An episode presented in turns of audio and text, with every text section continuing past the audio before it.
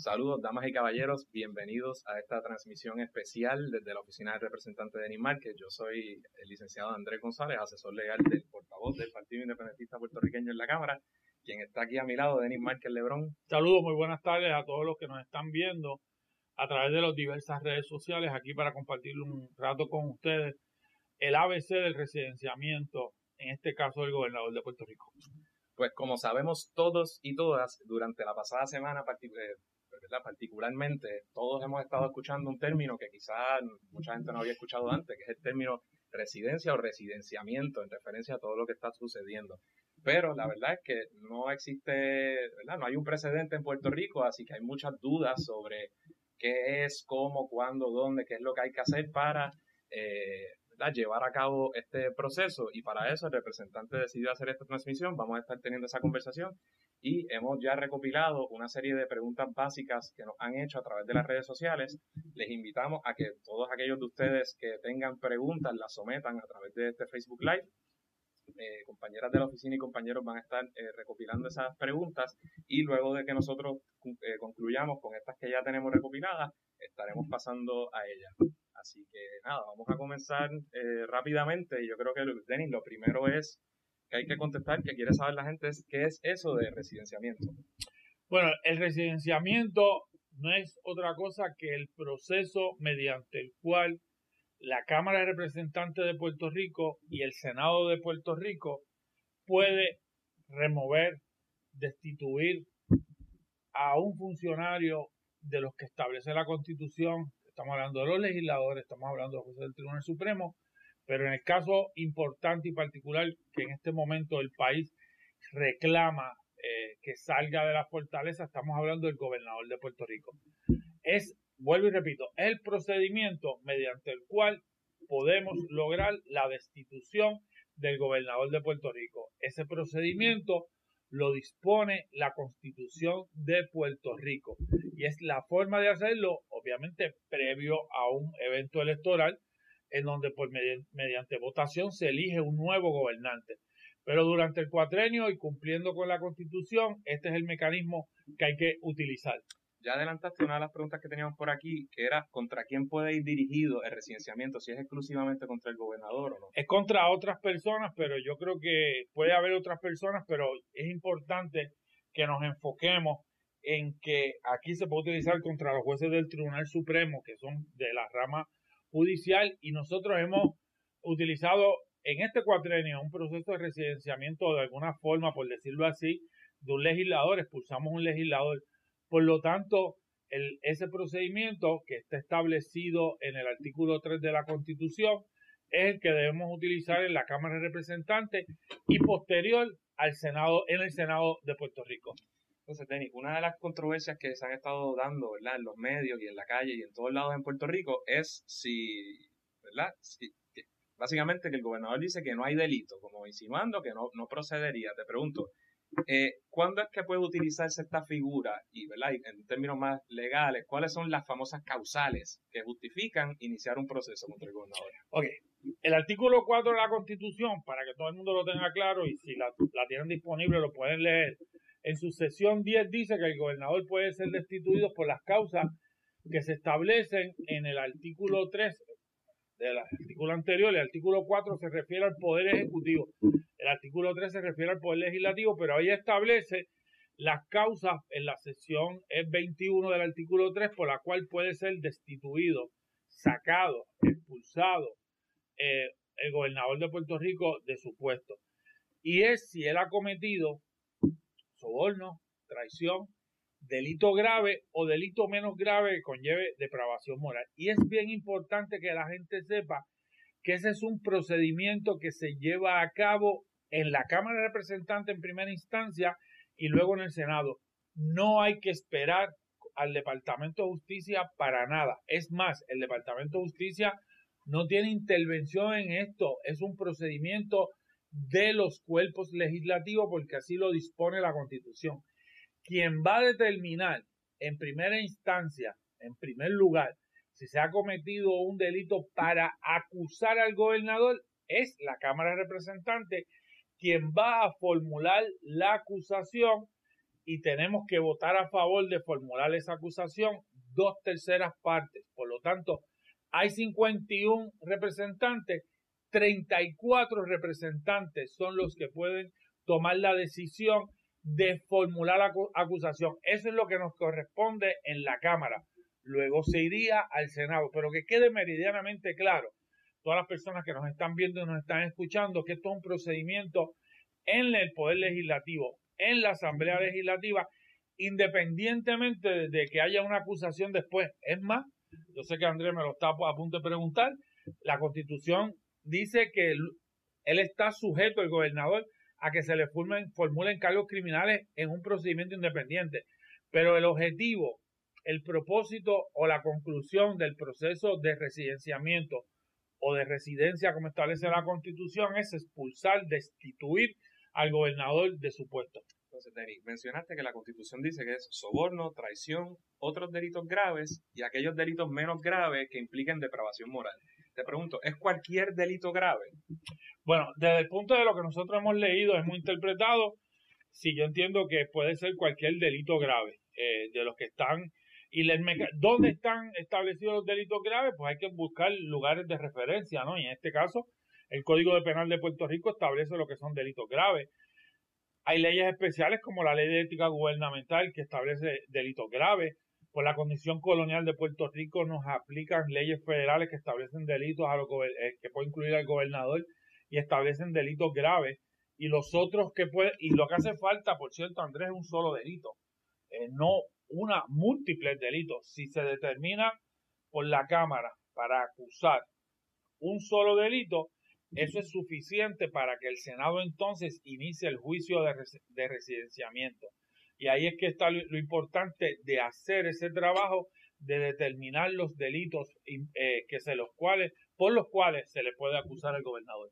Entonces, por otro lado, mencionaste también que se podría residenciar un gobernador por la comisión de delitos menos graves que impliquen o conlleven depravación moral. ¿Y con qué se come eso, Denis? ¿Qué significa depravación moral o cómo ha sido atendido quizás por el Tribunal Supremo? Depravación moral, eh, tenemos que buscar referencias y las referencias eh, hay que buscarle la jurisprudencia del Tribunal Supremo, que es el máximo intérprete de la Constitución y de las leyes de Puerto Rico. Y, en esta ocasión voy a citar, incluso estoy citando del importante informe que recibí hace unas horas del Colegio de Abogados, que a su vez cita un caso del Tribunal Supremo, que dice que la depravación moral no es otra cosa que el estado o la condición del individuo compuesto por una deficiencia inherente de su sentido de la moral y rectitud. ¿Qué, cómo, qué es eso? Ser una persona inmoral, que tener el delito conlleve, que atente contra la moral, la rectitud, la forma de que se espera que uno sea una persona prudente y razonable en una sociedad que la persona haya dejado de preocuparse por el respeto, lo vemos de manera constante en el chat del cual estamos eh, este proceso, la seguridad de la vida humana y todo lo que hace es esencialmente malo, doloso, que es un tipo de fraude, fraudulento, inmoral, vil en su naturaleza y dañino en sus consecuencias. O sea que el delito, aunque sea un delito menos grave, la actitud eh, eh, de la persona es tan manifiesta eh, atenta contra la moral, atenta contra el orden público, atenta contra los seres humanos, que es una, una, una, una comisión de una especie de delito de manera despreciable, ¿no? Y yo creo que, y, en el chat hay muchos de eso. Una de las preguntas que más eh, nos enviaron y que se ha repetido continuamente eh, en distintos foros es algo que también adelantaste un poco, si se requiere una, una acusación criminal no. ¿Ya contestaste? Bueno, pero yo creo que es importante recalcarlo porque mucha gente lo está preguntando y yo en la marcha del pasado miércoles donde saludé a muchísima gente, eh, a miles de puertorriqueñas y puertorriqueños y personas que, nos, que están aquí en Puerto Rico, que viven con nosotros, hermanas y hermanas latinoamericanos eh, y de diversos países estaban protestando y hablábamos de ese tema. No hace falta una acusación criminal. Eh, la acusación criminal es un asunto independiente, es un asunto que se lleva fuera. Aquí la acusación es una acusación que hace la Cámara de Representantes y tenemos que ser 34 de 51, dos terceras partes. Luego de esa, y la determinación la hacemos nosotros, y como dice la resolución del Colegio de Abogados, citando la, a los que discutieron la Constitución, es un procedimiento de carácter político, porque los que estamos aquí somos legisladores. Y en ese proceso, luego de que nosotros hagamos la acusación, ahí no acaba el asunto, amigas y amigos que nos están viendo, va al Senado. Y en el Senado tienen que hacer un juicio. ¿Cómo lo van a hacer? Eso es una determinación del Senado de Puerto Rico, el proceso que van a dar, y no lo preside ningún senador, lo preside la jueza del Tribunal Supremo. Pero nosotros aquí en la Cámara tenemos que llevar a cabo un proceso. Y ese proceso, Andrés, que tú estuviste trabajando conmigo con eso, nosotros le hicimos una propuesta a la Cámara, que es la resolución 1465. En esa resolución yo le digo a la Cámara, aquí hay un procedimiento, como esto algo es novel, como tú bien sabes, es nuevo y aquí que se cree una comisión especial. Pero también he dicho que si la quieren tomar la, la resolución, no quieren que se apruebe la mía, que lleve mi nombre, aprueben la de ellos. Aprueben la de ellos, lo importante es que se cumpla. Ya han tomado algunas cosas. Yo decía que esta comisión especial hiciera un trabajo en 10 días. Ya acaban de nombrar a tres juristas, entre ellos el compañero Quique Corón, eh, eh, para que emita un informe en 10 días. Se habla de una comisión especial, por cierto, el importantísimo informe del Colegio de Abogados de Puerto Rico también recomienda eh, algún tipo de comisión especial como es la que yo señalo, pero que también se puede hacer como determina una, una comisión total del cuerpo no sería lo más recomendable, pero eso es una alternativa. Que se evalúe y entonces, luego de que se evalúe, hay que preparar que se inicie de manera formal con la aceptación de dos terceras partes de los miembros el proceso de residenciamiento y se vote de que para aprobar una acusación, aprobar unos cargos, se lo voy a leer a todas las amigas y amigas que nos, representan aquí, eh, la Cámara de Representantes tendrá el poder exclusivo de iniciar el proceso de residenciamiento de residencia, corrido, con la concurrencia de dos terceras partes del número total de sus miembros, formular acusación. Eso es lo que vamos a hacer nosotros. Dos terceras partes. Pasaría al Senado y en el Senado, aquí cambia el asunto, tienen que ser tres cuartas partes de los senadores que, y senadoras que están allí, votar para expulsar, para destituir al gobernador de Puerto Rico. Perfecto. Entonces, Denny, eh, aunque no se requiera una acusación criminal por parte de un fiscal, eh, nos preguntan que cuál es el estándar de prueba en ese juicio. Es decir, ¿es el famoso estándar que uno siempre escucha por ahí en las películas para que de más allá de dudas razonables o es otro criterio el que tienen que evaluar esos senadores? Bueno, y, y hay que establecer la constitución para casos criminales que hay que establecerlo más allá de dudas razonables, pero volvemos, eso no es el asunto criminal el estándar aquí es un estándar político, constitucional, legislativo, que entienda a la Asamblea Legislativa, en primera instancia a la Cámara, que para formar la acusación entiende que hay una comisión de unos delitos y, la, y el Senado determinará a base, a base de sus criterios que hay pruebas suficientes para las que el gobernador de Puerto Rico cometió unos delitos para destituirlo de su cargo, pero no se requiere no, no, no, se, no se le requiere, no se establece en la Constitución que para el proceso de residenciamiento, como tú muy bien señalas, tiene que haber un, una duda más allá de duda razonable. Aunque la haya en este caso, aunque la haya. Entonces, ya mencionaste que se requeriría, ¿verdad? Cuando pase el juicio, se requeriría la anuencia de tres cuartas partes de los senadores. Ahora bien, sobre ese juicio, ¿hay alguna directriz de la Constitución en términos procesales? ¿Qué sabemos ¿Cómo, ¿Cómo se daría ese juicio en términos procesales? Si es que sabemos algo. Lo que dice la Constitución es que lo va, a lo va a presidir la jueza, en este caso, la jueza presidenta del Tribunal Supremo, la honorable Maite Oronos, que tiene ese mandato constitucional y que el Senado se tiene que reunir para llevar a cabo ese juicio y votar tres cuartas partes. Aquí lo, no hay precedentes en Puerto Rico eh, sobre este asunto, pero eso no, siempre hay una primera vez en la vida, ¿no? Y, y aquí es la primera vez que yo creo que hay una voluntad inequívoca del pueblo de Puerto Rico de primero exigir la renuncia del gobernador, pero también hay una voluntad, o debe haber una voluntad de la Asamblea Legislativa de que haber examinado eh, los actos que ha cometido el gobernador de Puerto Rico, llevar a cabo el proceso de residenciamiento. Entonces, Denis, eh, ya hablaste un poco de la resolución 1665 eh, que, que presentamos. ¿Cuántas, cuáles son, verdad, las, los posibles delitos, o más o menos de cuántos delitos o comisión de delitos estamos hablando conforme a la, a la resolución presentada? Mira, y, y yo creo que aquí quiero aprovechar la oportunidad, porque ya tenemos dos documentos, el país tiene dos documentos formales para hablar, que discuten el asunto de la comisión de delitos.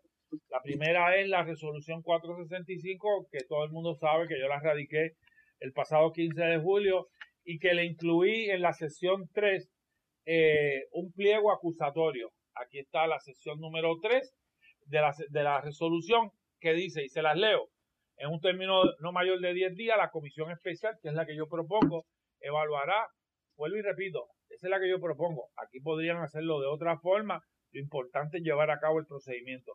La formulación de acusación al gobernador de Puerto Rico sin que se entienda como una limitación el siguiente pliego acusatorio. Y nosotros hicimos eh, este trabajo, cuando digo nosotros, es mi responsabilidad, pero tengo que reconocer que trabajó en, el, en ese proceso el aquí licenciado Andrés González Verdecía que me acompaña, está fuera de cámara trabajando con, los, con las preguntas que llegan la, la licenciada eh, Adriana Gutiérrez y el licenciado Ángel Negro. Y aquí nosotros hicimos un análisis de la conducta del gobernador identificamos el delito aplicable y el número del delito. Y aquí incluimos diversidad de delitos. Intervención indebida en procesos gubernamentales, uso de recursos públicos para fines políticos partidistas, violaciones a la ley de ética gubernamental, discrimen por razón de género, eh, orientación política, orientación sexual, recopilación ilegal de información, el artículo 167, conspiración, eh, el empleo de, intimidación para nuestra autoridad pública. Estamos hablando de enriquecimiento ilícito, de influencia indebida, de obstrucción a la justicia, de, de conspiración contra funcionarios, conspirar contra el ejercicio de un derecho. Y estos son un grupo de delitos. Y de manera importante, en el informe que hacen el Colegio de Abogados por mandato de la, su Junta de Gobierno y su presidente Carlos Román, donde tres destacados juristas puertorriqueños, el licenciado Eduardo Villanueva, la licenciada Yanira Reyes Gil y el profesor, al igual que la licenciada que es profesora de Derecho en la Universidad Interamericana, el profesor y licenciado Carlos Iván Gorrín Peralta, ellos también hicieron una serie de señalamientos donde ratifican y confirman el pliego acusatorio que nosotros presentamos. Ya, ya hay dos documentos importantes en el país en donde se destaca y se plantea que hay base para llevar a cabo una acusación al, gobierno, al gobernador de Puerto Rico. Y mencionan muchos de los delitos que nosotros entendimos. Estamos hablando del 251 del Código Penal, enriquecimiento injusto, aprovechamiento ilícito de trabajo servicios públicos, intervención indebida en operaciones gubernamentales, que ya lo mencionamos y nosotros lo trabajamos, Estamos hablando del artículo 177 de emplear violencia e intimidación, que lo acabo de mencionar, del de nosotros. En el asunto de la compañía, de la esposa del compañero Juan Dalmau, la licenciada Morales, al igual que nosotros, identifican el artículo 167 del Código Penal.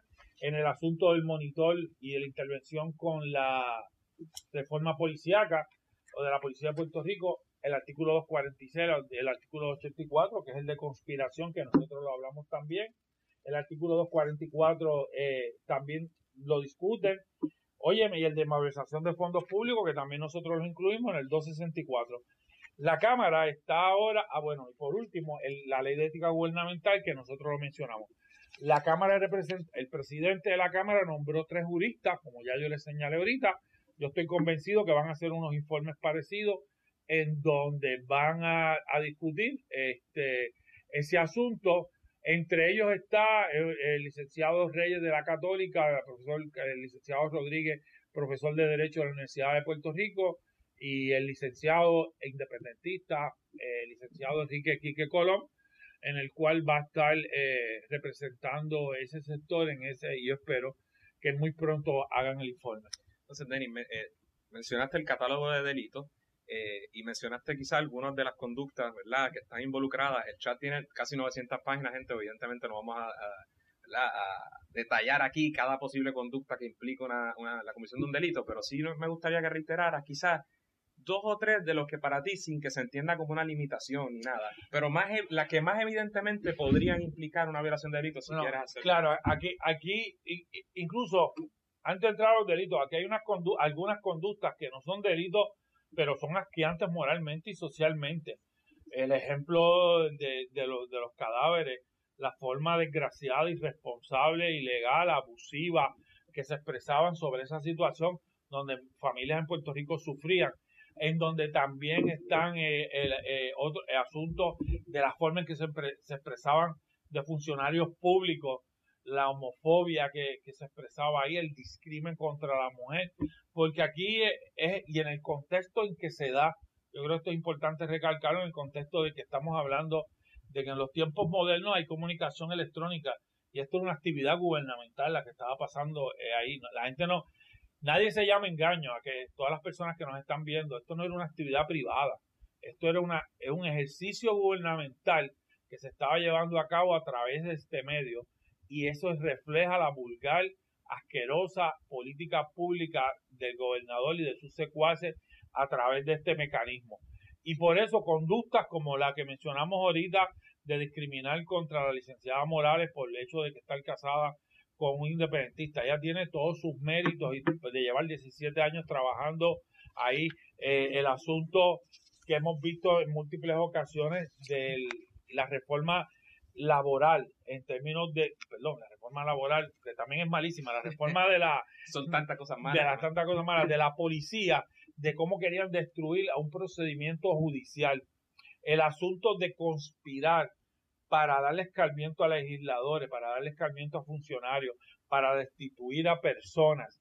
El asunto de discutir en el chat donde habían eh, presupuesto, información confidencial. Lo decían, esto es información confidencial del gobierno y habían funcionarios eh, públicos en ese chat, pero habían contratistas, entre ellos uno que el eh, Centro de Periodismo Investigativo acaba de sacar un reportaje demoledor sobre su conducta, el licenciado Elías Sánchez, que si se sigue trabajando ese tema investigando, se podrían añadir delitos al gobernador, porque si se corrobora de que todos estos secretarios de agencia que han dicho que él iba a, a tratar de influenciar sobre ellos, adjudicación de contratos, y ellos se lo señalaron al gobernador de Puerto Rico y el gobernador no actúa, actuó, eso es negligencia en el cumplimiento del deber. Y esos son muchos de los delitos que nosotros estamos eh, discutiendo, que lo discutimos y lo incluimos en la resolución y que como muy bien le, he dicho a ustedes y los compañeros del Colegio de Abogados lo incluyeron en su informe también. Ok, Denny, recientemente yo escuché, por ejemplo, creo que ayer al todavía subsecretario de la gobernación, básicamente casi dejar de defender al gobernador, pero básicamente aferrarse a la idea de que ellos estaban defendiendo la democracia o la constitucionalidad al no renunciar. Así que la pregunta es, ¿es ilegal y por más eh, absurda que parezca, inconstitucional o antidemocrático de alguna forma eh, renunciar a la gobernación de Puerto Rico, incluso bajo estas circunstancias. Ese es el licenciado Denis Rolón. Así mismo. Parece que faltó mucho a la clase de Derecho Constitucional porque la Constitución es clara. El gobernador se elige hay un mandato constitucional para elegirlo, pero la constitución dice que esa persona que fue electa por el mandato del pueblo, hay un cuerpo legislativo que fue electo también por el mandato del pueblo, que cuando él comete soborno, traición, delitos graves o delitos menos graves con de depravación moral, puede ser destituido de su puesto. Y eso es sinónimo del residenciamiento o la palabra residencia, que es la que de manera específica dice la Constitución. Por lo tanto, la labor de residencial, de expulsar, de destituir al gobernador es la democracia. Y una renuncia no implica tampoco claro, que Y una renuncia. El país exige la renuncia de no someternos a este proceso de residenciamiento. Pero como él está enajenado de la realidad junto a su grupo de trabajo, como decía Rubén Berrío, compañero presidente el otro día, que él está enajenado de la realidad y no renuncia, hay que iniciar el proceso de residencia, de residenciamiento de destitución, de expulsión, todas esas palabras son aceptables porque la, hay un mandato de la Constitución para los que hemos sido electos por el pueblo cuando encontremos de manera formal, de manera serena, de manera precisa, que cometió delito, hay que expulsarlo. Déjame decirle algo a toda la gente que nos está viendo. Los legisladores son electos por el pueblo y tienen que estar cuatro años aquí. Ese es el mandato. Yo he participado de los procesos de expulsar legisladores de aquí. Y en ocasiones he votado en contra de que se expulse a un legislador porque no he encontrado prueba. Me he convencido de que no ha habido prueba para expulsarlo. Pero en aquellos que encontré que había prueba suficiente, como un legislador que huelga a decir el nombre porque no vale la pena ni mencionarlo, votamos a favor de expulsarlo. En este caso nos corresponde, y ojo, esto es bien importante, hay dos cuerpos. Cuando en el caso de los legisladores para expulsarlo lo hace el cuerpo al que él pertenece, pero en el caso del gobernador, la gente lo tiene que tener bien claro, que la labor que tiene que hacer la Cámara es, como dice la Constitución, formular la acusación. Decir, te acusamos de estos delitos entendemos que violaste la constitución al cometer estos delitos, procede que el cuerpo del Senado que proceda con el juicio, con la presidenta del Tribunal Supremo presidiendo ese juicio. Y luego, tres cuartas partes, no se olviden de ese número, del Senado, si está de acuerdo, destituir, expulsar, votar al gobernador de Puerto Rico, residencial al gobernador de Puerto Rico de su puesto. Pues, antes de pasar a, la segunda ronda de preguntas que nos hayan hecho, la última pregunta es, ¿cuáles son las consecuencias legales para el residenciado? Las consecuencias legales, eso es muy buena, importante pregunta porque me la están haciendo mucho en, en la calle, es sacarlo del puesto. Y la gente dice, ah, pero si cometió delito, se queda impune. No, el, aquí la función de nosotros es, si él no renuncia, y, y si él renuncia, es importante que la gente sepa también, Andrés, que se acabe el proceso de residenciamiento. No tenemos lo que se llama jurisdicción, o no tenemos el poder para seguir contra él porque debe de ser gobernador de Puerto Rico.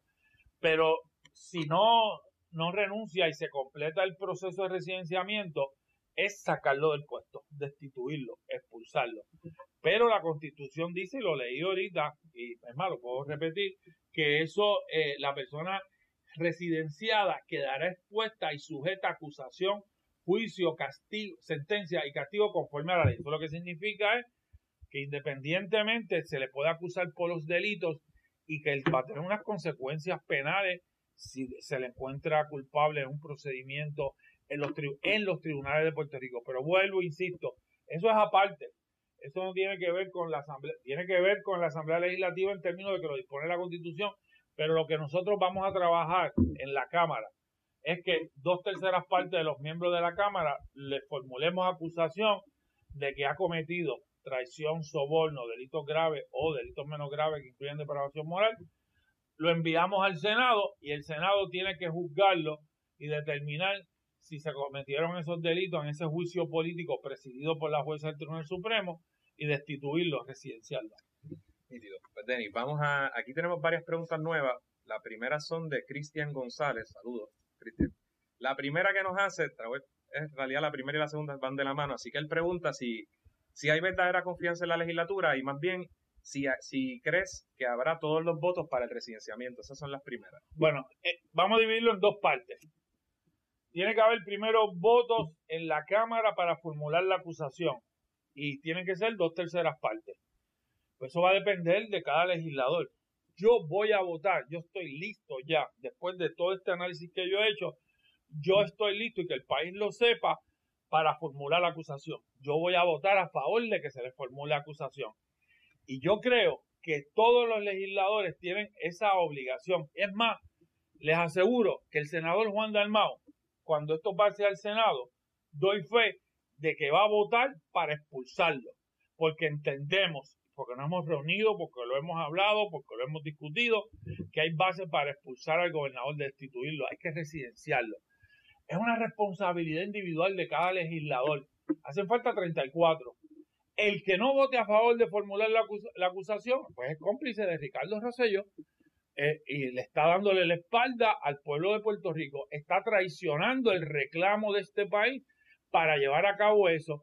Yo sé que hay mucha desconfianza en la Asamblea Legislativa, yo trabajo aquí, han hecho barbaridades con aprobar legislación malísima para el pueblo, pero tienen que cumplir con esta responsabilidad. Ya hay algunos de la mayoría que se han expresado públicamente de que él tiene que renunciar. Habrá que si no renuncia, si tienen la valentía y la interesa de hacerlo. Y yo te aseguro que yo voy a estar muy pendiente a cuál va a ser la posición que asuma cada legislador en cuanto a esto. Entonces, él mismo pregunta que en caso de que no se dé el residenciamiento, que cuál sería el próximo paso a seguir. Si no se da el residenciamiento, esta primera etapa podría ser en el futuro, si se sigue investigando y se encuentran nuevos elementos, volver con otro proceso de residenciamiento o de o eh, las próximas elecciones sería el único mecanismo terminar. Si no hay residenciamiento, si no hay renuncia y no hay residenciamiento pues no va a haber la posibilidad de, que salga antes. Habría que esperar y ahí radica la responsabilidad, como yo he dicho en muchas ocasiones, del país sobre este asunto. Independientemente de que se quede, yo creo que también es importante que la gente vaya analizando la responsabilidad de su voto y mirando a los, a, los candidatos, a los partidos políticos y que vayan evaluándolo de que en este país vemos gente y habemos partidos políticos que hemos dado una trayectoria de honestidad y de rectitud y por eso yo me siento muy orgulloso de pertenecer al Partido Independentista puertorriqueño, que hay una invitación para también hacer ese tipo de, reflexión en Puerto Rico a mucha de la gente que nos está viendo. Yo también a esa invitación. Pues entonces nos pregunta Ramón Ortiz Rosario, no Ramón Rosario, el del chat. Ramón Ortiz Rosario, sigue desafortunado tu nombre en esta ocasión. pregunta, ¿cuál es el tiempo que se estima que pueda tomar ese residenciamiento? Pues no hay un tiempo establecido para él. Eh, ya en términos de la Cámara, se habló de que en 10 días debe haber este informe. Sería el tercer instrumento jurídico, por decirlo de alguna forma, el tercer documento para eso.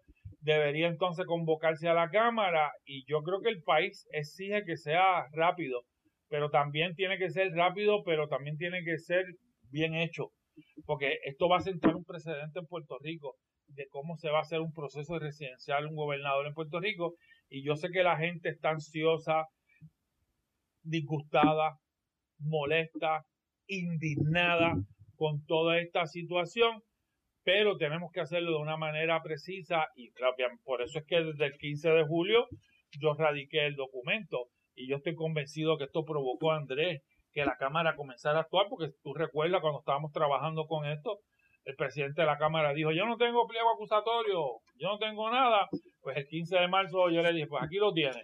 Y eso provocó que ahora pida unos juristas, el Colegio de Abogados estaba, y Abogados de Puerto Rico estaba trabajando con el asunto. Eh, dentro de ese marco de que hay que hacer un trabajo en la Cámara, luego se tiene que haber un juicio, no se olvide que tiene que haber un juicio en el Senado y en, en, en relación o concordancia con la jueza presidenta del Tribunal Supremo y llevarse a cabo. Pero no, la contestación de días exactos no la tengo, va a depender del proceso eh, que se dé en ambos cuerpos. Y es una pregunta que mucha gente tiene también, si no mal entiendo la letra, creo que es Margie nos preguntaba eso mismo, pero también añade ella que por qué los, los abogados que fueron escogidos por el, por el PNP, por el Partido Nuevo Progresista, por el gobierno y más bien por Johnny Méndez, eh, fueron que por qué fueron escogidos por ellos y no se integró uno escogido por cada representación de los partidos. Bueno, porque ¿qué es el nombre de ella? Bueno, tengo aquí Margie. Margie. Margie, porque eso es un poco el eso medio cavernícola legislativamente aquí. Y yo creo que en un evento tan importante como esto, uno hubiese esperado que nos hubiesen comunicado, nos hubiésemos reunido, hubiésemos discutido esto y se hubiese llevado a cabo como tú dices. Claro, el camino el querer hacer algo perfecto no puede ser obstáculo para hacer lo necesario. Lo necesario es llevar a cabo el proceso de residenciamiento. Por eso cuando ni me, el presidente de la Cámara ni me contestó la carta que yo le envié, no me preguntaron por ningún tipo de candidato, pero nombró a un independentista eh, probo, una persona que yo conozco, que yo respeto, que es el licenciado Quique, eh, Colón. Lo hicieron. Están trabajando pues un poco la pregunta anterior, ¿cuánto tiempo tarda? Pues lo importante es, yo no voy a seguir debatiendo que debieron haber nombrado el mío o lo otro, no, ahí se acaba el tema, lo están trabajando, otro de los, no conozco a, uno de los profesores, el otro sí lo conozco, que me lo presentaron en una ocasión, pero el único que conozco de años es el licenciado Kiko Colón, que hagan el trabajo porque es lo que está reclamando el país.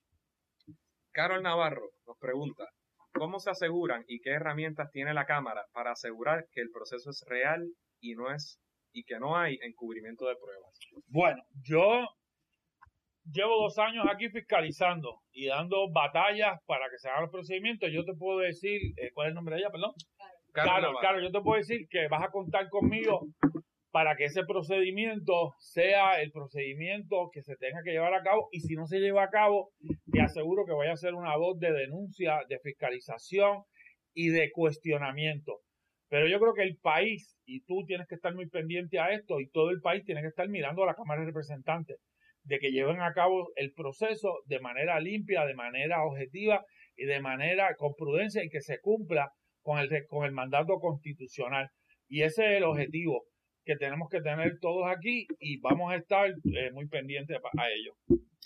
Ramón Ortiz también nos pregunta, nos dice, la supuesta opinión legal, entre comillas, sobre el chat que unos abogados le hicieron al gobernador. ¿Es posible que ese documento deba ser entregado a esa comisión especial de residenciamiento? Si el documento fue realizado mediante fondos públicos y fue mediante abogados del gobierno, eh, tiene es un documento que en su momento eh, debe estar disponible si es que existe, porque luego el gobernador dijo que lo hizo él. A lo mejor él hizo un estudio de las células madre y eso lo llevó a la conclusión de que no había cometido ningún tipo de delito, se inspiró, miró algún tipo de probeta o algo y dijo, yo no he cometido, yo no he cometido ningún delito, pero el país entero, y se lo diga a los, a los miles y miles que marcharon el miércoles, ha concluido que ha cometido delito.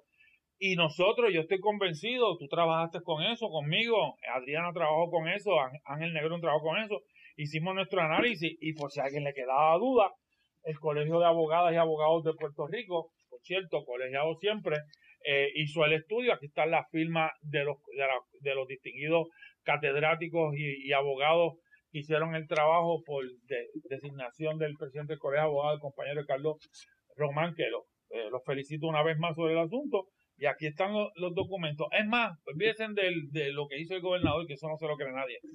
si es que lo hicieron. Bueno, este, nos preguntan también, ¿existe algún instrumento constitucional donde el ciudadano pueda solicitar su destitución? La del gobernador, por supuesto. No, el mecanismo es el que hemos discutido durante la tarde de hoy.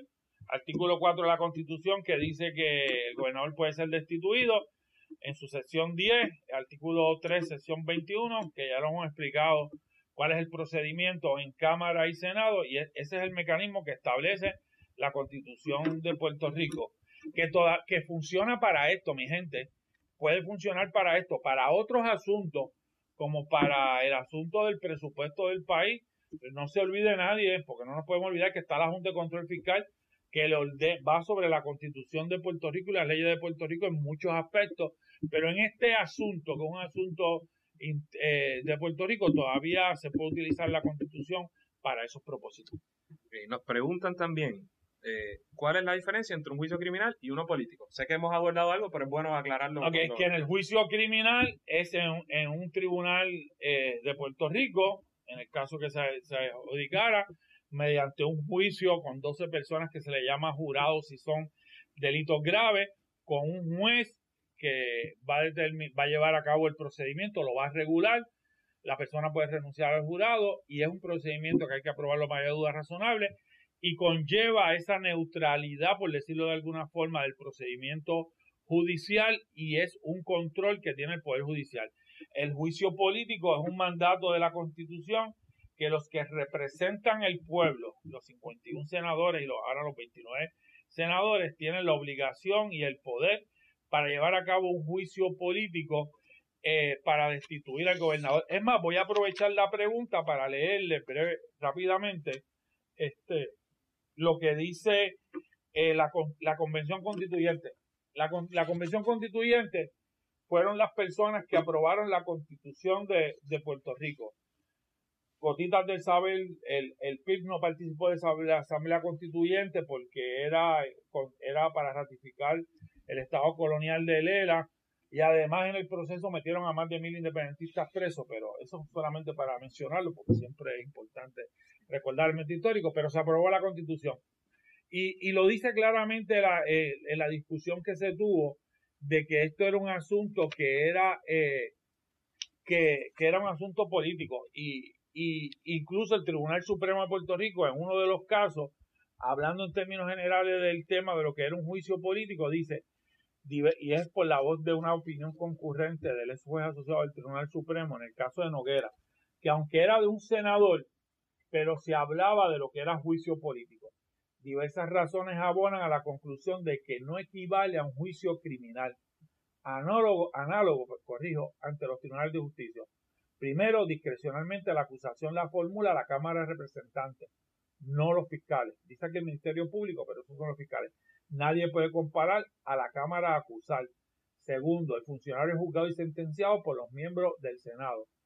Tercero, la sentencia constituirá únicamente la separación del cargo y procederá por los delitos que yo dije. Y se había dicho por la Constitución de que es un juicio político y lo dice aquí claramente en el informe del Colegio de Abogados de Puerto Rico. también nos, preguntan cuál es la diferencia entre lo propuesto por otros eh, por otros legisladores, en particular el representante Manuel Natal, versus lo que proponemos nosotros o lo que hiciste tú con la medida de la resolución Bueno, de lo que de lo que yo recibí del compañero Manuel Natal, que está también a favor de la renuncia o de la destitución mediante el procedimiento de residenciamiento. Fue una carta que le envió, por lo menos eso fue lo que yo recibí de parte de él, copia de una carta que le envió al presidente de la Cámara diciéndole que al amparo de la Constitución se iniciara el, el, proceso de residenciamiento. Eso fue eh, lo que yo recibí de parte del, representante Manuel Natal. En el caso mío, yo radiqué la resolución 12, eh, perdóneme, 1465 ya es un documento que se radica formalmente con una estructura para llevar a cabo el proceso de residenciamiento y además preparé y radiqué lo que yo le dominé el pliego acusatorio con un análisis que hicimos de todos los delitos que, nosotros entendemos que cometió el gobernador de Puerto Rico, que es base para destituirlo. Entonces, me preguntan por acá, Carlos Rivera Rivera, que lo conozco hace tiempo, me dice, Denis, eh, dice que, Denis, ¿verdad? Mencionaste que este proceso pues marcaría un precedente en Puerto Rico, dado de que nunca ha sucedido. Dice que sabiendo en la realidad de la política puertorriqueña, en que un partido, sobre todo en los últimos tiempos, gana con, con básicamente la mitad del pueblo en contra o por ahí, ¿cuál es, eh, en su opinión, eh, cuál es su opinión de que en el futuro la parte del pueblo que no favorezca al gobernador trate de lograr lo mismo? Bueno, por eso es que hay que hacer el procedimiento de manera sensata y de manera eh, constitucionalmente válido, porque siempre, y, hemos vivido muchísimos años con gobernadores, que por cierto, y gobernadores que han llevado a Puerto Rico a la quiebra y al fracaso, además de la condición colonial, que no, no hay forma que una colonia se pueda desarrollar económicamente, pero aquí ha habido un montón de gobernadores y gobernadoras que llevaron al fracaso económico y social de Puerto Rico y la consecuencia ha sido pues, pues los cambios en el gobierno aquí siempre hay que estar pendiente. Lo que yo le podría decir a Carlos es que aquí siempre estar pendiente a que este procedimiento sea un procedimiento excepcional, que sea un procedimiento cuando realmente ocurra la comisión de delito, y cuando estemos convencidos este, todos los legisladores de eso. Y por eso también es importante que haya un balance, un balance en la legislatura de todos los grupos políticos, en la medida que haya grandes controles en la medida en que haya un control de un partido político y no nos olvidemos que esto se requiere dos terceras partes en un lado y requiere tres cuartas partes en la etapa final, que en el caso del Senado tiene que tener eh, votos tripartitas para lograr dicha eh, decisión y por eso la constitución establece esos balances. Perfecto, entonces, les pregunta aquí Blanca Cisore, eh, si es posible que Estados Unidos le exija la renuncia. Bueno, es posible que los Estados Unidos eh, haga muchísimas cosas. Los Estados Unidos somos una colonia. Estados Unidos manda sobre Puerto Rico. Estados Unidos, ahora mismo el, el gobierno de los Estados Unidos puso un síndico al Departamento de Educación para controlar el dinero del Departamento de Educación. Lo van a hacer con la tarjeta de salud. Nos han impuesto a siete bárbaros y, una bárbara eh, que es la Junta de Control Fiscal, que mandan sobre Puerto Rico, sobre la realidad colonial de Puerto Rico. Y lo podrían exigir y podrían cambiar incluso la legislación sobre cómo es la, el asunto del gobierno de Puerto Rico. Al fin y al cabo, la constitución de Puerto Rico es una enmienda, es la ley 600, una enmienda a la ley Jones que rige desde el año 17 en Puerto Rico. O sea, que los Estados Unidos tiene que hacer muchas cosas, puede hacer muchas cosas sobre Puerto Rico y por eso es necesario el cambio de Puerto Rico y movernos hacia la independencia. Y, que, y sería un descaro con un presidente que está haciendo, que, que mucha gente busca residenciar Ah, a su vez. Claro, claro, un descaro, porque representa eso, pero el poder tiene y, Sí. y es la autoridad, de- tienes toda la razón, pero es la autoridad y la política pública de los Estados Unidos. Bueno, y, aquí hay gente que, que lo respalda a él, pero es así. Y hay gente que respalda a la colonia. Este país, este país, mi gente que nos están viendo es complejo y difícil, pero el colonialismo arropa el país y hay que acabar con ello. Entonces nos pregunta Javier Viaggi. Saludos, Javier, desde Arecibo, Puerto Rico. No a la incineradora nunca. Seguimos batallando. Yo, la contestación a esta pregunta más vale que esté clarita. Dice, si un legislador pide que renuncie Rosselló ahora, ¿se tiene que eximir de votar en el juicio de residencia? No, no, no, porque no, no hay tal cosa como un conflicto de interés de, ni nada. Esto es un proceso político. Yo la pido, Javier, yo pido todos los días la renuncia del gobernador de Puerto Rico. A las 5 de la tarde voy a caminar con los sindicatos al viejo San Juan. El miércoles marché con, el, con toda la gente que estaba aquí, la pido todos los días y te aseguro que voy a votar a favor de la formulación de cargos. Eh, no, no, la contestación es que no. Nos pregunta eh, Jolly. Jolly Pereira. Jolly Pereira, ok. Saludos. Jolly. De, Jolly es mi amiga y adivina de dónde es. Del barrio Gurabo. No, no, no, de la ciudad de Gurabo, Puerto Ah, Rico. Un saludo a todas mis amistades y a la gente buena de Gurabo que sé que me están viendo. Y saludos a Jolly siempre. Nos pregunta si es posible que en caso de residenciarse se nombre a una persona fuera de la línea de sucesión. No, tiene que ser amparo de la línea de sucesión y eso, eso va a ser eh, un, un- una responsabilidad básicamente del partido que está en el poder y si cuando se nombre esa persona que debería ser el secretario o es el secretario de Estado como dispone la Constitución tiene que la Cámara pasar juicio sobre él y nosotros pasar, yo pasaré juicio en su momento sobre él. El PIB no recomienda ni a nadie para ninguno de esos puestos. Nosotros lo que re- queremos es la renuncia del gobernador de Puerto Rico y que se asuma el gobierno, la, el, el PNP que está en el poder, que asuma esa responsabilidad y nosotros haremos la nuestra. Y hablo a nombre mío de Juan Dalmau en ese proceso de cuando haya que confirmar a alguien aquí. Esta pregunta quizás se, se sale un poco del ámbito de residenciamiento, pero ciertamente es relevante también. Nos pregunta Lorimar Ortiz que dónde puede conocer quién es el representante asignado a su distrito o precinto. Bueno, eso lo puedes conocer en la página de internet de la Cámara de Representantes. Ahí puedes entrar. Eh, me puedes enviar también, si quieres saber el tuyo en específico, envíame un mensaje con tu dirección del pueblo donde tú eres, un mensaje a mi página de Facebook y yo con gusto te contesto y te digo quién es tu representante, pero te digo una cosa también, yo soy tu representante. Yo fui electo con el voto de independentistas, populares, PNP alrededor de todo Puerto Rico y estoy aquí representando a todo el pueblo de Puerto Rico y en esa función te garantizo que lo que reclama el país, que es la salida del gobernador de Puerto Rico, la renuncia a la destitución, vas a contar conmigo porque yo te represento a ti. Pues ya llevamos, llevamos como 50 minutos, así que esta va a ser la última pregunta y, ¿verdad? Después puedes dar el mensaje que, que quieras. Eh, Este, nos piden que si, ¿verdad? Que si puedes hacer una comparación o comparar un poco casos previos que hemos visto de expulsión de legisladores, que como dijiste es un proceso similar, aunque no idéntico. Dice los legisladores del PP, habla de Noguera, Rodríguez Taverso, pero casos anteriores versus el caso actual del gobernador y si es igual el procedimiento. No, no es igual el procedimiento, tiene, tiene cosas parecidas, porque en el caso de los legisladores, cojamos el de Nicolás Noguera, quien lo juzgó por completo y tomó la determinación fue el Senado de Puerto Rico porque era senador. En el caso más reciente del legislador que expulsamos de aquí, del área de Santa Isabel, ese lo hicimos nosotros aquí por disposición de la Constitución y lo expulsamos nosotros. Y se le dio un procedimiento. Similitudes que son las mismas causas. Eh, los delitos, soborno, traición, delitos graves que establece la Constitución. Pero hay, como hemos dicho durante esta hora que hemos estado sintonizados con, con muchísimas personas, el procedimiento requiere la acusación de la Cámara y del Senado. Ahí establece la diferencia. Lo único que tú lo has estudiado mucho aquí en la oficina, que el caso de Nicolás Noguera, nos ha servido de referente para cuando nos hablan de eh, eh, depravación moral, para cuando nos hablan de delito grave, para cuando se habla de juicio político, para ese tipo de análisis no sirve, pero volvemos, es, es, es novel, más que novel, es la primera vez en la historia que se va a hacer en el caso ya de todo indica que va dirigido a un proceso de residenciamiento. Eh, pues nítido, mi gente, muchas gracias por sintonizarnos. Denny, ¿qué le decimos a la gente que, está en sus casas pensando qué hacer, que no, que no saben que, cómo canalizar esta, este malestar social? Bueno, yo, creo que lo primero, para finalizar en términos de lo que estamos haciendo, que es un poco el ABC y de orientar a la gente, es envíenos preguntas, eh, háganos comentarios, nosotros yo se los voy a contestar. Seguimos trabajando con este tema, no, no, vamos, no nos vamos a detener, no hay pausa con este tema. Estamos en la red de, estamos en Twitter también, como Denis Márquez, Instagram, Facebook. El teléfono de la oficina es 725-1216. El, correo de mi oficina electrónico mío es representante gmail.com. Esas son todas las formas en que se pueden comunicar con nosotros para pedirnos información.